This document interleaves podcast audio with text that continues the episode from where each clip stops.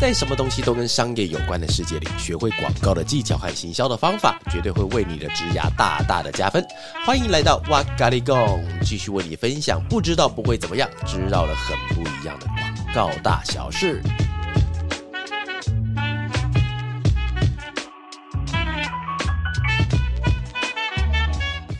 Hello，大家好，欢迎来到哇嘎里贡，我是 Vava，我是阿啾。哟，那我们今天要聊的那个主题是品牌与代理商间的七大需求与五个建议，怎么那么严肃的话题啦？好啦，那今天的主题其实我们是衔接前两集的哈，叫做品牌如何选择代理商。那也因为为什么这次要把它分成这样，是因为这次主题本身就比较庞大，对，这样我们就不得已来把它拆成是三集啊，帮大家解说。那如果不拆的话，我们就会。像是魔戒，魔戒导演版。哎、欸，我问你，你有看过魔戒吗？有，有啊。你有看过导演版吗？没有。哎、欸，我因为有，因为我因为之前有一部电影叫做那个《正义联盟》，正义联盟就是他是超人、蝙蝠侠、水行侠啊，那个，然后还有神力女超人一起演的那些片子，然后还有闪电侠。嗯。然后我那时候，我先我先，反正各位他的片已经上了哈。来以下如果不想被爆雷的话，你就别你就不要听了哈。因为我觉得那个他我是看电影版的，我非常兴奋，就是它里面是把我认识的所有超人。放在一起，啊对，然后我就觉得这部片，我觉得非常的难过。然后后来有一次在，在我记得是在 HBO 还是在那个迪士尼，我忘记了，它就出现了一个版本叫做导演版。欸、我想这种烂东西变导演版会怎么样？超好看！我跟你讲，同样一个东西，因为因为我讲很准，是因为我真的觉得，因为我不知道有导演版，我就是第一个版，我不知道他演什么东西，就是他什么故事都没有讲完，然后故事就演完了。然后他导演版的时候，因为他三个多小时、四个小时，所以他所有东西演得很完整。哦、所以我终于知道哦，原来这些角色是他的前面故事跟后面发展是这样子的。所以各位，对很多人来说，你对 DC 宇宙有点那种误会的话，我建议你可以去看导演版《正义联盟》导演版，超级好看，就是时长比较长的，而且那个版本它是黑白片的。它整部片都黑白的，整部片都黑白的，然后还整部片还很好看，非常好看哦，好看到爆炸，所以各位记得要去看了哈。那这也是为什么我们今天要把那个品牌把它变成是，哎，我们不能变导演版哈，三小时就没人听了啦。对。然后我觉得上次哦，就呃，我们上次第几集？第一百零九集。一百零九集。那各位听众朋友如果没有听到的话，可以出门左转去帮我听一下那一集哈。然后呢，那一集我在录完之后，其实还蛮蛮开心的。哎，怎么说？知道吗？因为有。那个算是听众在我的 IG 里面去私讯我，他说很感谢有人跟品牌们讲了这些话，然后回答我的人是品牌方。对，因为因为我觉得就是呃，这个逻辑还蛮有趣的，就是在不管你今天有没有做广告或做行销，你一定会听过一个话，别人跟你讲说客户很过分，对，客户很讨厌，客户很难搞之类的这样子啊。但我觉得这件事情他讲了久了以后，它变成一种都市传说。嗯，纵使我们不是品牌端，纵使你没有当过品牌端的人，可能都会来上一两句，因为你觉得这句话变成好玩。你就讲这句话很像很幽默啊，就就就喝酒。但其实我觉得必须要平衡报道，就是世界上最想要卖产品的，其实不是我们代理商，而是客户本人。对，所以其实他客户真的不会有个客户脑筋抽风说好，那我们今天来做，我们今天来恶整代理商，不是。但其实我觉得有时候必须要站在客户端的立场去看待世界的时候，他的整个的视角会因为我们的视角转变而会有一些不一样。但是因为这个这件事情，他没有办法，我直接告诉一个代理商说，哎，我跟你讲，代品牌。那个客户端其实不是这样想，或者站在客户端角度说，哎，代理商其实不是这样想，没办法，我只我能做的只是说，把双方的彼此有误会的那个台阶拉的低一点点，所以大家很容易可以跨过去。但是跨过去之后，你要不要喜欢他，要不要相信他，那是你家的事情。只是我希望可以借由这三集啊，让大家可以把知识拉在同一个平面上，至少误会不要再更深了。对，就是因为这样子，我们才会想要就是开三集来录这个长篇。对啦，广告的世界除了我们需代理商努力之外，客户端跟代理商之间的能够和平相处也是非常的重要的。没错，耶、yeah！那我们上一次有聊到说代理商这边有哪几种类型，那今天我就想要再问娃娃说，那如果我今天已经选好类型了，那我作为一个品牌的窗口，那我要怎么跟代理商沟通会比较好？哦，我跟你讲，这一题实在是太好了，虽然是我自己写的，还是要夸奖一下。因为我觉得啊，其实就是因为其实以那个客户端来讲，对，呃，我曾经遇过好多的客户啊，他们可能是刚进入到那个单位去，然后可能被赋予到某一种责任的时候，他们在原先的自己的世界里面是可以运行的很顺畅的，对。但是当他需要跟代理商去做沟通的时候，突然会变成在沟通上变得很卡。很卡的地方，其实不是说我今天任务不清晰或者代理商不好，而是我们今天在我们要如何跟代理商沟通这件事情上面有一点障碍。所谓的障碍就是说，你看哦，通常呢，我们就跟代理商讲说，哦，就是我们多少钱，我们有什么任务目的结束了啊？对。但是对于这件事情，其实哦，呃，有时候代理商端听起来会觉得，哎，怎么题目这么的苍白，这么的薄一份这样子？但对于客户端来讲，其实他他他目的讲完了。我是讲真的哦，其实以客户端来，假设我今天我要变客户的话，其实我觉得我讲完了。我今天如果都能讲那么清楚的话，那我要你干嘛？对不对？这这是事实，这事实，这事实。我们今天要去买衣服或者吃东西的时候，你不可能叫我去介绍我要吃的菜单吧？啊、我就说，我今天进餐厅，我就是想吃一顿好的。那餐厅的目的是要端出一顿好的，让我吃到满意为止啊。对。但是这个东西哈，跟跟各位代理商也跟各位品牌讲一下，在广告的世界里比较难以运行的原因，不是因为我们端不出好菜，而是因为广告它不是一个固定商品。你看到我们刚刚讲到，我们今天去，我想买车啊，你告诉我，我就告诉你说，我想要飙很快，你可以介绍十台车给我；我想要吃的很有氛围，你可以挑十个餐点给我。但是这个前提之下，都是已经有车子、跟食物、跟菜单这个固定存在的东西了，所以它可以借由我固定的东西提供给你选择。啊，这十个里面你总会有中一个，但是广告不是，广告难就难在说，我们之前提过嘛，因为广告没有固定的答案，它没有固定的答案，所以我没有办法直接端一个东西给你，其实你要的东西这十样一定是中的，没有办法，因为我从零开始想起，对，所以呢，在一开始代理商跟跟那个客户端中间，心中就会产生这种纠结，诶，我是客户端，我已经讲完啦，那代理商端又觉得说不对啊，你才讲这我要怎么做？那对于两方来讲，他们的立场不同，但是两方都有没有错？神奇的是，两方都没有错。通常一定会有错一方，但是这个变成一个申论题，两者都没有错的时候，好，那这个就回到刚才阿啾问的问题了。哈，就如何要跟代理商沟通呢？那如果你今天是品牌，或者是哦，我觉得今天这一集为什么分成三集这么重要？假设你之后你是你是做创意的。对，你是做广告公司的，你是做广告 A 的，你更要听这一集，因为你要知道别人会跟你怎么谈。当他没有把这些条件给你的时候，你要跟他要。哦啊，我跟你讲，客户不真的啦，没有个客户会跟你说，哎、欸，我就不告诉你，我藏着看你要不跟我讲。干 又不是皇帝在后面抓小妾的，哎、欸，我不扑蝴蝶，不是，他们真的想要跟你讲，只是他不知道要跟你讲什么东西，好不好？所以记得彼此双方要给对方有一些知识上的。更平均，你这样更好了哈。好，那回到刚刚讲的哈，就是我们讲七大需求跟五个建议嘛，对不对？对来，第一个需求呢，其实哎，各位麻烦帮我们会放在我们的那个吗？我会放在资讯栏里面跟大家讲有哪七大需求跟五大建议。好，第一个需求呢是品牌的故事。来，各位，我们先前情提要一下啊，就再讲一下重点。这次的题目是由品牌端出发啊，所以是品牌端能够给出的东西啊。哈，好，第一个东西叫品牌的故事。品牌的故事是那种网络上就找到的，还是会更深入一点的？哎呦，第一个问题就这么刁钻，是不是？来，我跟你讲，其实会分成是两种。第一种是网络上能够找到的，一定要提供给对方。嗯，因为哦，难道广代理商不会自己找吗？他们自己没有 Google 是不是？不是，是因为代理商他不知道他要找什么。哦，通常通常一个品牌的故事，对于代理商来讲，我必须老实讲，它不会是最重要的。比方说，我们今天要做 Lexus 的车子，假设 Lexus 它是如何被发展出来，它的严格是如何，在网站制作、在 DM 制作、在行路制作会是重要的，因为它必须要一个品牌起承转合嘛，跟你讲这个品牌有多屌，然后跟你讲这个品牌的规格，最后让你买台台车。但是在广告里，它的时间段来不及讲。哦，啊，我们今天时间段假设假设我们今天的成品是一张平面稿，嗯、我们今天成品是一张那个捷运上的稿子，或是一支三十秒的影片，我不可能把时间播出来十秒钟让我解释一下 Lexus 怎么严格的好不好？没有人在意，而且重点是哦，就算是我们可以讲得清楚，但是消费者他不一定会因为你品牌故事而选择你，这是很除非当然这个东西，除非你今天是一个超级新兴的品牌，然后啊新兴品牌的话，你就必须要让人知道你的品牌故事嘛。但这一点事情为什么跟代理商沟通来讲这么重要，是因为哦，里面包含了一些层面，就是今天一个品牌的故事，它一定有些东西是只有这个品牌能够呈现的，我们把它称叫底蕴。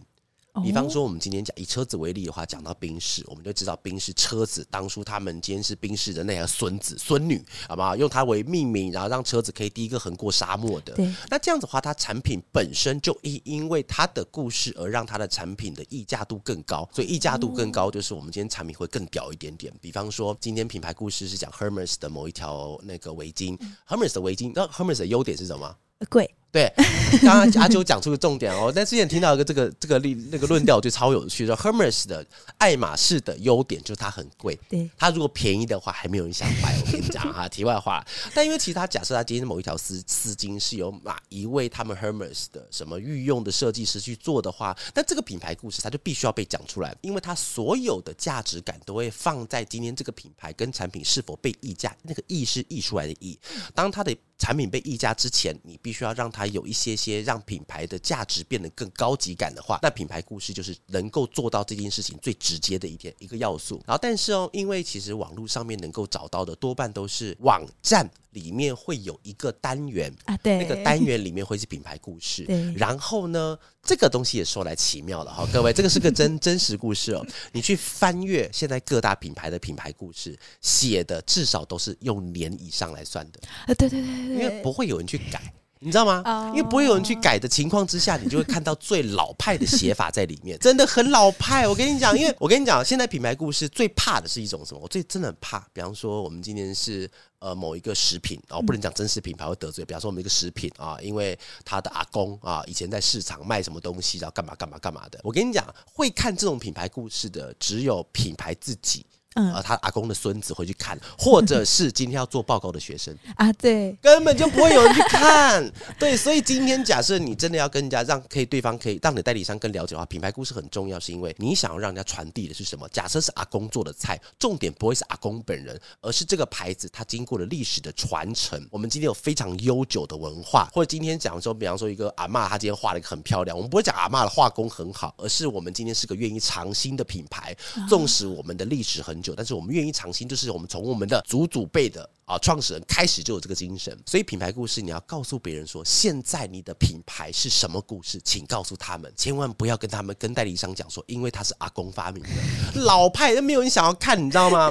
然后，所以这个东西是我们要讲第一个啊，这是第一个我们要讲两两部分嘛。第一个品牌故事是网络上找得到的，对。那另外一个品牌故事是你这个窗口认为重要的品牌故事是什么？窗口认为重要的，对对对对对，因为其实这个对于客户来说要做功课的哦。我每次跟客户讲说，你一定要做功课，是因为你觉得重要的东西，你就拜托你说出来。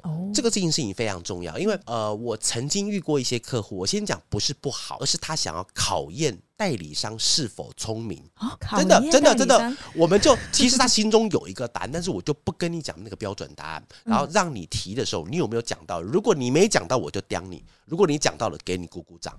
但是这件事情我必须要先讲，它是毫无意义的。嗯，所以毫无意义的东西是，当如果今天你预期听到他的答案是可以挑战你的答案的话，那这样子我觉得我们之间的共识是可以加的，你讨论嘛。对。但是品牌故事是无庸讨论的啊。对，你不可能从阿公变成阿嬷吧？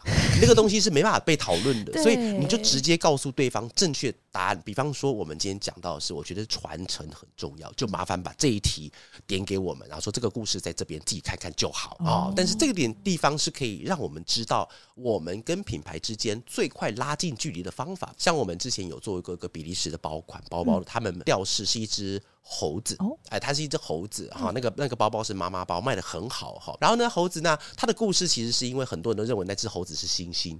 我在做之前，我也认为它是一只猩猩，好吧？它长得就是一个猩猩脸，它为什么是猴子呢？差别在于它的尾巴。它有尾巴还是没有尾巴？用这个点去判断猩猩还是猴子啊？哈！但是其实客户也没有告诉我们说，也要去查他们这个品牌当初是谁画的，只告诉我们说，猴子对他们来说是有一个什么象征啊？代表品牌年轻，代表好玩，代表什么？足以够了，不要让我去猜，猴子是鬼灵精怪吗？还是猴子是孙悟空呢？是不是？所以其实这个地方告诉我们这样就好了。对，所以品牌故事大概是这样子。原来是这样，那就除了品牌故事之外，我还需要再提供什么东西给代理商呢？Very good，来，我们的 我觉得阿啾你接得很好。开始一路往下接，好了，那刚刚阿啾提到个最那个要提供什么东西哦？那第二个东西要提供的东西叫做最靠近一档的活动内容哦，最靠近一档的活动内容。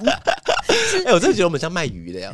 哎、欸，我跟你讲，各位朋友，你们如果觉得我们。那个还蛮喜欢的话，我这边卖鱼到底会不会有人买？变海鲜直播哎，哎、欸，我可以试试看。然后我就做广告的嘛。来，最靠近一档的活动内容是什么意思呢？意思就是说，呃，比方说我们今天是娃娃。呃，可乐哦，我今天出了一个可乐哈，我今天脑袋抽风，我想跟可口可乐对干哈，今天出了个娃娃可乐。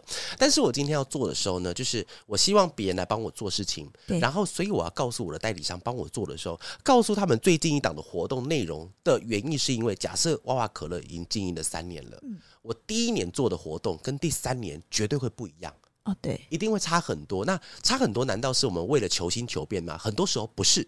很多时候是因为当消费者跟时代不断的改变的时候，你讲个最严重的，疫情前跟疫情后的旅游。跟饭店的打法就不一样，哦、对。难道是因为我们消费者改变？不是，是因为整个世界改变了，所以我们今天就是用很高的敏感度帮大家做了一些什么调整。所以这个时候你要告诉别人说，你最靠近一档活动内容，是因为让代理商可以迅速 get 到他们现在走的是什么风格，现在走的东西是什么。所以通常我在跟客户在做 brief 的时候呢，听客户的 brief 我都问他们说，请问有没有最近三档的活动让我看？其实哦，呃，这边也请品牌们放心，我们绝对不会抄袭，因为抄袭是很可怕的事情。原因是因为你们会。知道我抄袭，对，有没有？所以你给我了以后，有些品牌会担心说，我给你的不就限制你们想象吗？各位请放心，绝对不会。你给我反而是打开你想象，因为我知道这三个我不能提。哦，对，我绝对不可能说提跟你去年一样的东西啊，这是 这是这是常理，一定提不一样的东西。但是我会知道你们原来想要走的风格是什么。所以这件事情非常重要，所以请大家一定要记得，要提供的东西是最近一档活动内容，是为了要让你的代理商可以了解你们现在做的东西比较偏向是哪一种，甚至消费者洞察是如何，把这东西提供给他们，不要藏着，不要考验他们，因为这个东西没有需要考验他们，他们要考验是他们的创意 idea。但是本身你要提供资料清楚，就麻烦清楚一点。就是其实该提供的就是要提供，代理商这边会去判断说他们之后可以往哪个方向去行动，而且不用不用担心他们会会被限制住了。你给我反而是让我可以有更好的。有一句话是这样讲，就是呃，你要知道限制，才知道如何创新哦。因为你当我知道了那个框架的样子是个方形，我才知道我要冲破那个方形。嗯，但是如果你今天什么都不告诉我的时候，我有。很有可能会坐在那个框框之内，所以我今天要创新是刻意为之，要突破那个框形之前，你必须要告诉我那个框形长什么样子，所以这是要提供给我资料的原因。哦，所以其实它就是也算是一个帮助代理商去做突破，跟让品牌之间可以做出更符合他们需求东西的一个方法。就告诉我一下，我才知道怎么。就告诉我甚甚至告诉我说，这档活动我不要这样做，我就知道你不要了。那这样子其实更方便，让我们可以更快进入状况。就所以其实，在沟通上面，就是大家真的就是把事情，就是可以该讲的可以讲，就全部都讲好，然后大家沟通清楚就可以。嗯，好。另外第三个东西叫做目前发现的问题。呃，目前发现的问题，这点也很重要，就是呃，我先讲广告公司的那个代理商的提案逻辑哈，就是你把任务告诉我之后，我会告诉你应该要解决掉什么问题，这很正常嘛，对不对？但是为什么这个时候客户端要先提供发现的问题，不是要给答案哦，而是你发现的问题一定只有客户端才会发现，因为广告代理商能够看到的东西是借由一件事情的成果的数据去回推、去做预判、去做猜想，前面可能遭遇到什么问题，但是这个过程完全就属于一种猜想。当然，如果这个状态它会比较发生在连客户都不知道要解决什么问题的时候，就会发生到这个状况，可能会发生在今天是新创，可能会发生在今天我的产品的生命周期还没有到很长，甚至品牌都很新的时候，品牌会完全不知道我应该怎么给。但是如果你今天真的这个品牌的话，就不要勉强自己了哈，就请一个厉害代理商聊完的话，让他们帮你找。但是如果你今天是有一点点历史，这个一两年。都可以的公司的话，你就一定可以告诉他们说你现在发现的问题。比方说，我们现在发现的问题哈，就是假设我们的商品是在某一个实体通路贩卖，对。比方说，我们今天的提贷率呃是高的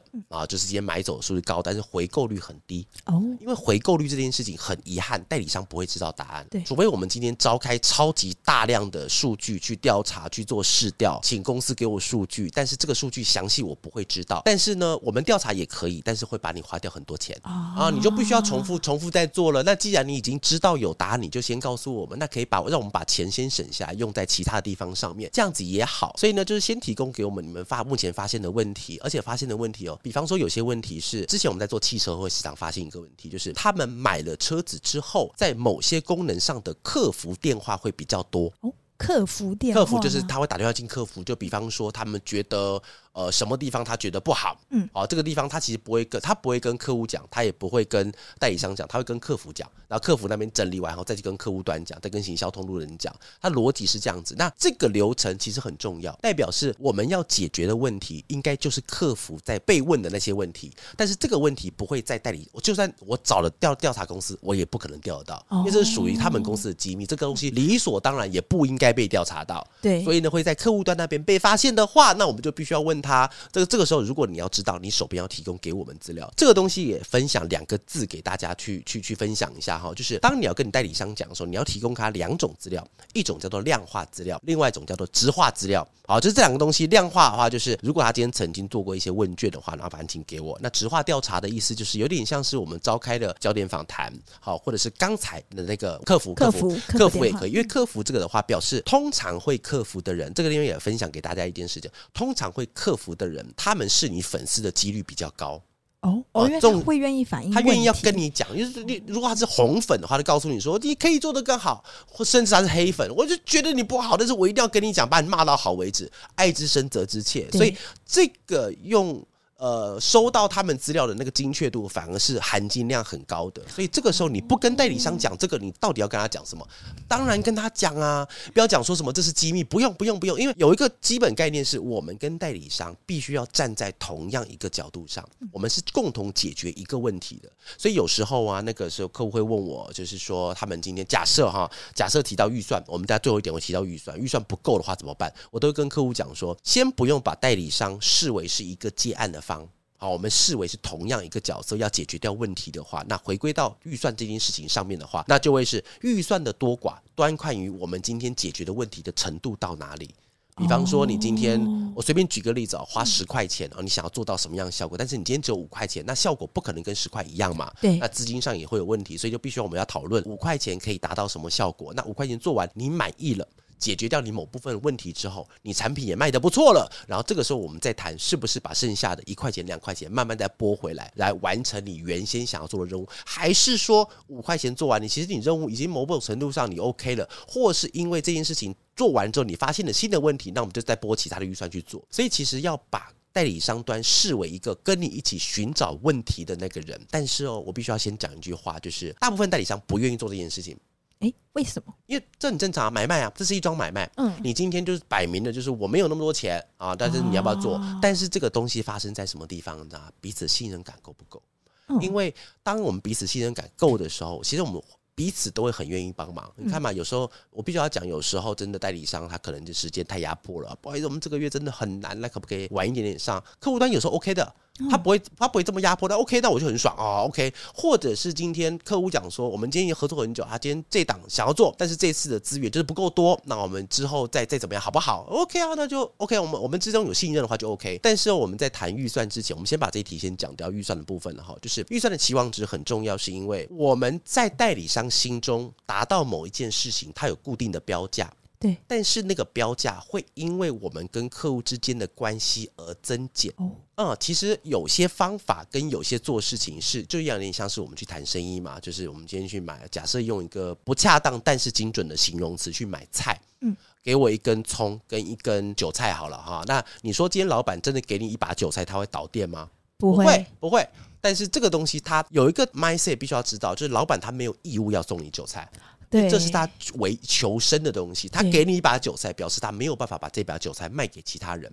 那这件事情，他会送你一把韭菜，可能是因为他想要让这个客人留下来，可能是因为你是长期的客户，可能是因为你跟他关系很好。所以有了刚才前面几个很信任的那个节点出来之后呢，那个菜市场他就会给你多一点点的服务。逻辑上，你就把它视为是客户跟代理商之间的关系。所以我们想要得到的预算的期望值这件事情，它其实不是说一定多少钱才做事，而是你们今天的信赖感。以及你要做的事情，两方知不知道我们之间的差异点有多少？比方说，客户认为五块就可以做到的事情，但是代理商认为要十块，那很抱歉，你们这个永远做不起来，因为双方对于钱的价值不一样。嗯，而且如果成立的话，这个案子会很可怕，因为代理商永远在埋怨客户只给五块，但是他要做十块，嗯，但是客户永远在埋怨，我明明觉得这个五块就可以做，但是他却跟我要十块。你看哦，一个已经给他们那个能给的预算最高的五块，那一个已经收他们能够收最低的金额叫五块，一个是这么样的愿意付出，一个是这么样愿意接受，但是他们结果是不好的。对，结果不可能会好的。这种情况之下的话，那这个生意干脆就不要提。所以我觉得预预算期望值只是让我们两个之间对于钱这个概念是否能够更平衡一些些啊，把那个价值稍微平衡的，不是说一块钱就一块钱了，它其实还有很多的价值在里面了。所以预算的期望值也这点很重要，一定要把它给说清楚。哎，说清楚，除了那个钱之外，你还要告诉人家，只告诉人家钱是太苍白的。对，然后跟人家讲说五块钱希望可以达到哪些效果，那代理商就可以讲说那些效果的话，可能是五块多多多少，我们再来讨论一下这样。的这个费用的讨论才会有它的价值，要不然我之前曾经有问我啊，说哇哇五块钱可不可以做？我说很难形容给你听的，五块钱是要我开电脑，还是要做一个行销或者拍一次广告都不一样，我们再来聊聊看。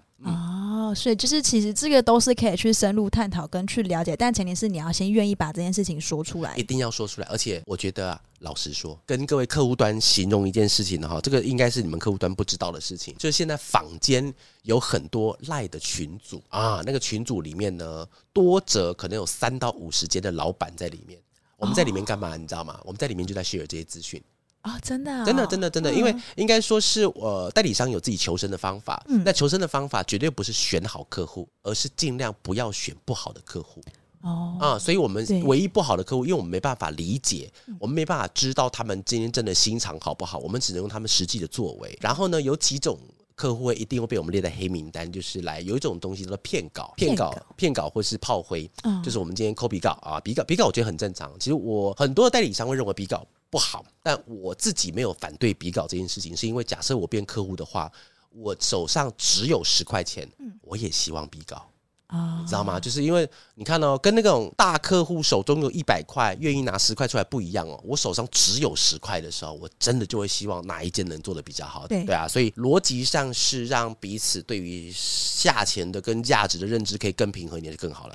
哦，了解。那因为我们刚刚前面有讲到是七大需求，我们刚刚已经先聊了前面的四大需求，哦、那还有对，那还有哪三大需求会是呃这边品牌窗口会需要提供给代理商的呢？哦、好，那这个东西叫做想要达到的目的。好，想要达到的目的这件事情很重要哦，就是说，通常我们想要达到的目的，比方说你今天是当客户第一天当客户哈，那你可能会不知道原因的话，会跟他们讲说，我之前举过一个例子嘛，假设我们今天开咖啡店，对，有没有？我们今天开咖啡店的话，就是我们今天有个重点哦，讲咖啡店可能太对大家太遥远，比方说你今天是卖唇膏好了，嗯，你今天有一支唇蜜啊，也是唇蜜要卖，然后呢，那因为你今天第一次做客户嘛，那你也不知道怎么办，因为唇蜜这这个月的业绩不好，所以你就跟你的代理商讲说，我希望我的唇蜜可以卖很好。假设你跟他讲这个目的，他不会不行哦，不会不好。但是代理商他出现的答案很有可能会出现一种叫做麻烦你降价不好，那你就降价，你就可以卖很好啊。但是这个答案我相信在很多品牌端听起来你就从椅子上掉下来，都会知道价钱除非是特殊需求、特殊档期，要不然是不能调涨或调降的。那要很充足的原因才能做这件事情。所以其实你要在给目的的时候呢，你就必须要讲的很清楚。比方说，但是这边也请各位客户端先不用担心哈，并不是说我不能卖纯蜜，而是你要知道我是要克服什什么问题之后。然后把这个唇蜜给卖掉。那比方说，我们今天要卖掉的东西，是因为他们对我们的品牌不够了解。好，那就麻烦跟他们讲一下，就是我们可能对于大家对我们品牌的 awareness 不够。这时候，我们的代理商就可以把实力气使在这个上面。那如果你告诉人家说，我们今天它是它的回购率不够，那回购率不够呢，可能我们的代理商就要把它放在 CRM 上面，就可以让他们如果产生回购率，甚至因为回购率不够的原因，是因为啊，我们今天的那个对于大家对于唇蜜的认知度有差异啊，认为我们今天价钱比较便宜，就是个烂东西，不是？但因为其实我们是呃用写本去做我们东西的，质感很好的之类之类的哈。你可以大概跟你代理商讲，但是也请不用太担心啦。就是那刚客户端听完那，干他妈全部都叫我小王，那代理商要干嘛？是讲出你认为的东西。但是哦，纵使如此，很多客户都不敢讲。诶，不敢讲的原因是怕担责任哦，怕担责任。我讲真的哦，就是各位了解我就知道，我从来不会站在纵使客户客户端是我的干爹干妈，但是我从来不会站在客户端的立场去屌代理商，我也不会站在代理商的立场去屌客户，我一定是站在平衡报道。但是我必须要讲这件事情是，我曾经遇过很多的客户端，他们是不敢担这个责任，是因为第一个他不是不想这个品牌好，而是因为他不确定他想的东西对不对啊？那讲出来的东西如果是错的话，那这样子说责任不知道我身上了吗？各位啊，这个东西其其实就跟你上班职场的逻辑是一样的。当你不敢去担这个责任的时候，很遗憾，你永远就会是这个角色。对，永远就是一个无法下判断的窗口角色。对，窗口不会不好，窗口很好，它是打定你。奠定基本功的，但是有一天你敢做决策的时候，你才会到决策单位去。所以刚才的那个目的，就考验的你有没有办法给出决策。但这些决策当然也不是说今天就我今天脑袋突然被雷打到，我想要这样做，不是，你去找你长官嘛，找同事嘛，找同仁，找找找前辈嘛，都可以啊。你一定可以问出一个跟现在更相近的目的。所以这个地方除了客户端要跟代理商讲目的之外，你也可以顺便训练你自己。哦啊！而且我觉得刚刚那个重点真的很重点哦。你看哦，你今天很多人会埋怨代理商也是啊，我们代理商也是嘛。你今天今天就做个企划或做个创意，我永远都我就觉得怎么客户讲的东西我我都不认同啊。那为什么他们都要这样子？当你有一天你的实力到达一个程度，你能够说服客户的时候，你就可以做到那个位置上了。当你今天就是一个小创意，你今天是小文案，你每天在埋怨说客户今天不让我这样做，不让我这样做，换换。反个立场讲，你有什么东西让客户相信你了吗？把这件事情放在客户身上一样哦。你今天什么东西都不敢帮我们代理商下一个明确的目的判断的话，那你永远就是那个角色。对，你没办法再往上升了。所以担一下，但是担一下责任，讲起来云淡风轻，但是有可能担错。但有可能担错的前提之下的话。人非圣贤嘛，但是我们都是要一起不断的努力，所以当你讲出你要的时候，好的代理商会帮你修正你要的目的。哦，对，这个是今天找好代理商，像我们之前在做那个那个和泰汽车的时候，你看上次我们去工作坊，对，那个 Jim 不是一直讲吗？对对对，对啊，我讲到说我们的客户端他讲过一句，他说我们今天法乐是他从业以来第一间改他 brief 的公司。对，哎，我们一直把它改掉，因为我就 就。不是原来的简报不好，而是原来的简报改正以后会更好啊！所以那时候我们就改掉他的简报。所以一个好的代理商端可以帮你把一个不够清楚明确的目的调到一个正确的方向。一个好的客户要告诉我们你们现在想的东西，现在决策的东西是什么，然后让我们去做优化，不要两者在那边猜，猜来猜去只会猜成仇而已。对，真的、嗯、就是用猜的，其实真的没有比讲出来更好。对对，那除此之外还有剩下最后两个需求。是哪两个呢？而且你有没有发觉，我们讲完这边以后，时间太长了，有没有？好，各位，我们从此现在开始宣布再多一集，好吧？来不及了啦，干，大家听不完了。好，那下一个东西是必要以及希望要有的元素。各位，这件事情非常重要哦。什么叫必要以及希望有的元素呢？就是对于我们之前曾经做过一个瓶装水的品牌，瓶装水的品牌呢，因为他们是来自于那个海洋深层的几千公尺打上来的那种那个深层水，那深层水对他们来说，它的概念是。除了水一定要出现之外，他们希望出现一些深海鱼的样子。哦，鱼鱼鱼，真的就哎，真的好玩哦，因为因为其实你仔细想哦，你你你会潜水吗？会。你喜欢海，你就知道，当水到达了，比方说五十公尺以下之后，它其实阳光是进不去的。对对，对。所以两千公尺的海里面基本上是看不到东西的。但是我们今天做画面，我们就要做，总不能做乌压压一片吧？所以他是希望有一些海底生物可以告诉大家说，我们暗示我们今天是在很深的海里面。这他们希望，他们行销，他们希望走的方式。他们在他们的那个通路端做海报，也会往有深海动物这边出现这种东西去形容他们是从很深的海底挖出来的。那这件事情其实哦，必须要老实讲，就是因为这很久以前，所以我可以讲的哈，就是我觉得这件事情我没有那么认同，是因为我要喝进去的水。如果跟海鲜凑在一起的话，我会觉得那个水不新鲜，对对，感觉很像有鱼腥味。但这个是客户想要，那没关系，呃，因为客户他自己有自己的立场，这个东西是我们没有必要去翻掉的话，那就照他的方式走。但是以代理商不会想到这件事情，我会想到的东西就是，甚至那个水可能不会是太深太 A 的颜色，嗯，它其实就是只要把一个水弄出来，我跟你讲，两千公尺就 OK，不需要去把真的太具象的东西弄出来，但是无所谓，客户客户一定要，那就做。另外一个是我们之前做过那个一列火车。哦，台湾有一列火车？是跑那个东部的火车，我们当时做他那个案子，那个火车他们有一个品牌，他们是日本品牌战略室，给他们一份一百二十六页的 PowerPoint，我们所有广告代理商都必须要熟读一百二十六页的 PowerPoint，然后把广告给做出来，所以你做出来广告，纵使给世界各地的任何厂商做出来东西都会长得很像，它不会歪掉。啊，那这件事情就是我不能改的。因为它这是品牌战略室出来的东西哦，通常日本才会做这件事情，所以呢，这是他们必必要的元素，所以我们就不能去改变它。比方说，讲个最直白的，好了，在广告的时候，像比方说台湾高铁，你只各位仔细看，台湾高铁的上跟下会有一个东西叫 header 跟 footer。header 就是一个一个一个画面最上面要摆的固定的样子，嗯，footer 就是它底下有一个有一个人家梯形变形的梯形，或高铁那个形状，上面就会放上那个他们的那个真实接触什么 be there 这个东西，会有那个字在上面。那这个东西就是我们不能改的。但是这个东西，老实说，我们不一定会知道。当然了，以高铁它的产量来讲，我们应该要知道，因为它的海报每张都长这样嘛。但有些品牌他们的东西不一样，比方说像那个，我举一个冷门知识，就是呃，以前我们在做 Nokia，Nokia 的时候呢，这个牌子它在平面或电视或报纸任何的字。只要出现 Nokia 这个字的时候，它必须要用 logo，它不能用打字的。比方说，我们今天 Nokia 出了一支三三一零，那这支 Nokia 是所有 Nokia 里面最先进的一支。我刚刚提到了三次还是四次 Nokia，它不能打字，它一定要是 logo，它要整尊 logo 放上去才行。它 logo 就代表 Nokia，所以你不能用打字的。举另外一个例子啊，这个例子叫 Three M。Three M 的意思就是我们接到那个 POSIT 那个那个，它的它的 Three M 那个三 M 嘛，三 M 的那个 logo 就是假设你要放在左上角的话，它的三上面要能够放上，刚好放入一个 logo，三 M 的左边要刚好放入一个 logo，所以它它的距离就是跟上跟左都是一个 logo 的距离，要留空白一个 logo 距离，但是这件事情不会有人知道，除非你是品牌，不然不会有人知道，除非我们做过你的东西，所以这些东西的话就必须要。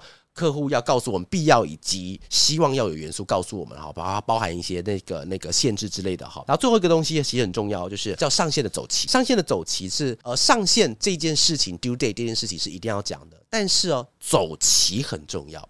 所谓的走期很重要是，比方说我们今天要做一支走期，一般人会认为会会忽略掉哦。会忽略的客户也会忘记要跟我们讲，就比方说，他说我们要拍支广告，然后这支广告，呃，他呃，比方说在八月一号要上线，对，讲完了，但他忘记要讲，比方说八月一号延伸到十月多的差别在哪里？你知道吗？你仔细想哦，八月是什么季节？夏天。十二月什么季节？冬天。他其实他已经跨了一个季度了。对。假设我们在里面要拍片的时候，请问里面要穿长袖还是短袖？已经有差别喽，各位这边已经有差别喽。你不要讲十二月，连十月，我刚刚想讲十月，秋天就已经有差别喽。对对啊，所以你在里面沟通东西不一样。然后另外一个东西是什么呢？呃，另外一个东西跟我们的创意的失力点有关系。所以失力点是因为，假设我们今天只有一个月，那就不要想最重的药。打断他的骨头，都要用最重的方式去跟他们沟通。然后我们的讯息的话，就不要想什么长期宣传了，不要想什么长期，就是一次把它打到底就对了。但是打到底会有一个问题，就是假设我们的把话题操作到最大，但是因为它的力量很大，所以很难延续。像比方很多梗图，对不对？我们觉得它很有趣，但那个有趣点很有趣，很有趣，大概三天就没了。对，对他们下的太有趣，所以它比较内涵的部分会比较减少，因为它都是好笑嘛。那所以我们都都常常看到这种很好玩的梗图嘛。但是呢，如果你今天知道它的走期要长。的时候，那可能它的用法就不会是用一个招把你打到底，而是要把它产品东西要说的清楚一点点。因为我们打很长，你一直一个笑话，你妈你不要讲看三个月，你看三分钟、三个小时你就累了。所以他要讲东西就不一样的。所以这个地方也是要让代理商感觉到，就是哎，我们今天走期要长，所以我们的下的药可能要稍微温和一点点，像中药，慢慢的调理成，而不是让你一次打到底。那这个东西会跟什么有关？刚才提到的预算会有关系。而且甚甚甚至是假设我们今天把走棋讲出来的话，我们会我会多问了，我会多问客户一件事情，就是说，你今天走棋，假设你要走三个月的话，你的媒体大概要走多久？假设你的媒体就是有只剩。十天可以打，假设你只有十天的媒体可以打的话，这边跟各位科普一下，就是我们今天广告要做完之后，要放到电视上去，这件事情跟媒体有关。就是我们今天的媒体预算，就是你在电视广告上可以看到它几天啊？那几天的话，这东西跟钱有关。我今天钱很多，我就可以让你看一个月；钱不多的，让你看十天，类似像这样子的哈。所以假设说我们今天走期很长，但是它的媒体却不高的时候。哎，出现悖论了，好，出现麻烦了。我今天走三个月，但是我没有钱打媒体的时候，这时候广告代理商可以怎么做呢？开始要把东西变成是其他格式，变成是到 YT 上，到你的赖群组里面去，到你的呃 Facebook 的那个粉丝团，到你的 whatever 那样平台上 YT 去，就是把一开始我们在准备的时候，它就必须要有开始变形成其他格式的那种。呃，一开始设想的状态，他才有办法变过去，因为你的媒体费不够。那这样子，我们就知道我们要做这件事情。但是你没有讲之前，不知道。然后这件事情其实哦，听起来很像很简单，对不对？对，很像很简单。媒体走期不是很很简单问，大部分人都会忘记问，大部分人都会忘记问，连客户都忘记讲。这客户也会忘记，会忘记要讲这件。对，他会忘记要讲这件事情，因为走棋应该说他们忘记是因为他不知道这件事情的重要。啊，所以你今天假设三个月的话，诶，三个月跟三天的广告不一样，嗯、三天就是笑话让你笑死，举例啦。但是三个月的话，就必须要源远留长一点点。好，那以上就是我们刚刚讲到的那七大的需求。好了，我们在下一集的时候，我们可以跟大家分享是五个建议。这是不是我们史上最长的一次系列啊？对，对不对？好了，我们史上最个 最后一个系列了哈啊！因为之所以要把它变成是这么长的系列，是因为真的很重要了，是因为哎，我我其实我我很喜欢见缝插针的，哎，这件事情其实很少人提。对啊，对对这这真的不太会有人，就是因为你现我们是代理商的角度，我们很少要去讲品牌会怎么想，就像品牌也不会去讲代理商会怎么想。而且我发觉像很少人提到这个东西。对、哦，好，那没关系，那刚做好，大家觉得这个集不错的话，那麻烦请帮我分享一下，或是还想再问什么的话，可以到我的 IG 跟我的 Podcast 底下做留言。然后一个很重要的地方哦，就是我有一个赖群组，好麻烦各位可以到赖群组里面，呃，就是在里面的话，我就带着大家一起做练习或者一些发想的事情。那在赖上面搜寻什么？广告很累，广告很美，很美。然后希望大家我们。可以在空中任何地方相遇，可以帮大家解决很多的问题喽。以上就是今天的瓦卡利贡，拜拜。